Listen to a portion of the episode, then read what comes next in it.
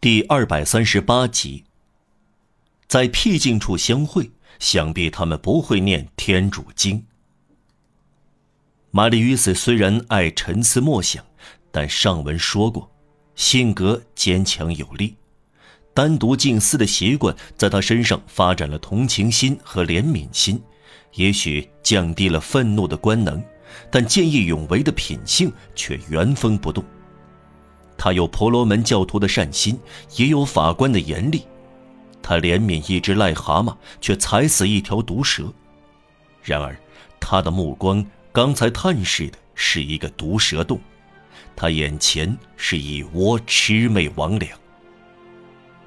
应该将脚踩在这些坏蛋身上，他说。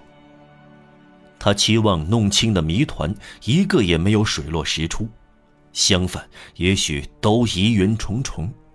对于卢森堡公园那个漂亮女孩和她称作“白发先生”的那个人，他得不到更多的了解，只知道荣德雷特认识他们。通过刚才那些云里雾里的话，他只弄清一件事，就是设下了一个埋伏，一个弄不清但很可怕的埋伏。他们俩要遇到极大的危险，可能牵涉到他。牵涉到他的父亲是肯定的，必须搭救他们，必须挫败荣德雷特一家的阴谋诡计，捣毁这些蜘蛛的网。他参观了一会儿荣德雷特的女人，他从一个角落里抽出一只旧铁炉，又在废铁里翻寻。他尽量轻手轻脚从五斗柜上下来，小心不发出任何声音。对准备策划的事，他感到害意。对荣德雷特一家感到憎恶，想到也许能给自己所爱的人帮上大忙，又感到快乐。但怎么办呢？通知受到威胁的人吗？到哪里去找他们？他不知道他们的地址。他们在他眼前出现了一会儿，随后又淹没在巴黎的茫茫人海中。晚上六点，在门口等候白发人。正当他来到时，告知他有埋伏。但荣德雷特和他的哥们儿会看到他在守候，这地方见不到人影，他们比他有力气，会找到办法，要么抓住他，要么赶走他。玛丽·与斯想救的人就完蛋了。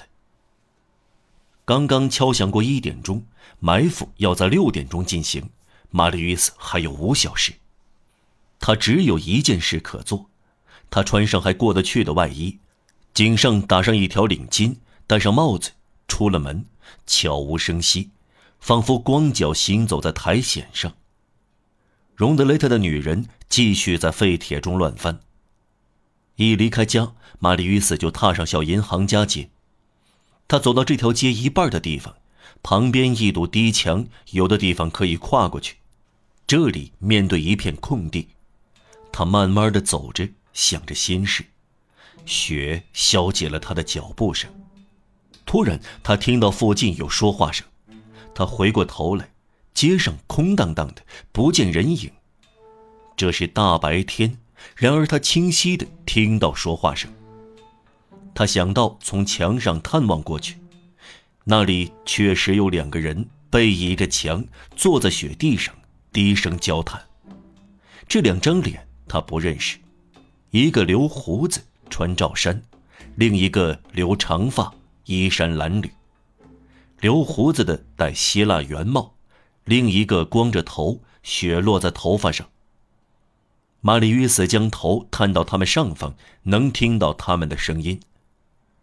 长发用手肘推推另一个，说道：“跟贺铁矿老板一起干，不会失手。”你这么认为？胡子说。长发又说：“每人捞到五百法郎，最倒霉也不过关五年六年，最多十年。”另一个有点犹豫，手伸进希腊帽子搔搔头，回答道：“这倒是实惠的事儿，碰到这种事儿不能走开。”我对你说了，事情不会失手。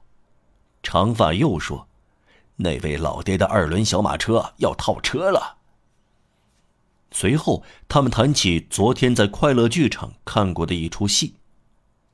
玛丽·与斯继续向前走，他觉得这两个人躲在墙后，坐在雪地上，实在古怪。他们隐晦的话，也许跟荣德雷特阴险的计划不无关系，大概就是那桩买卖。他朝圣马尔索郊区走去，在遇到的第一家店里询问哪里有警察分局，人家给他指点捧托瓦兹街十四号。玛丽与斯赶往那里，经过面包店时，他买了一只两苏的面包吃掉了，预料到不会吃晚饭了。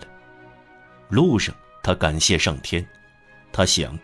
倘若上午没有给荣德雷特的姑娘五法郎，他就会追踪白发先生的出租马车，这样一切都不知道，无法阻止荣德雷特家的埋伏，白发先生就完蛋了，无疑他的女儿跟他一起完蛋。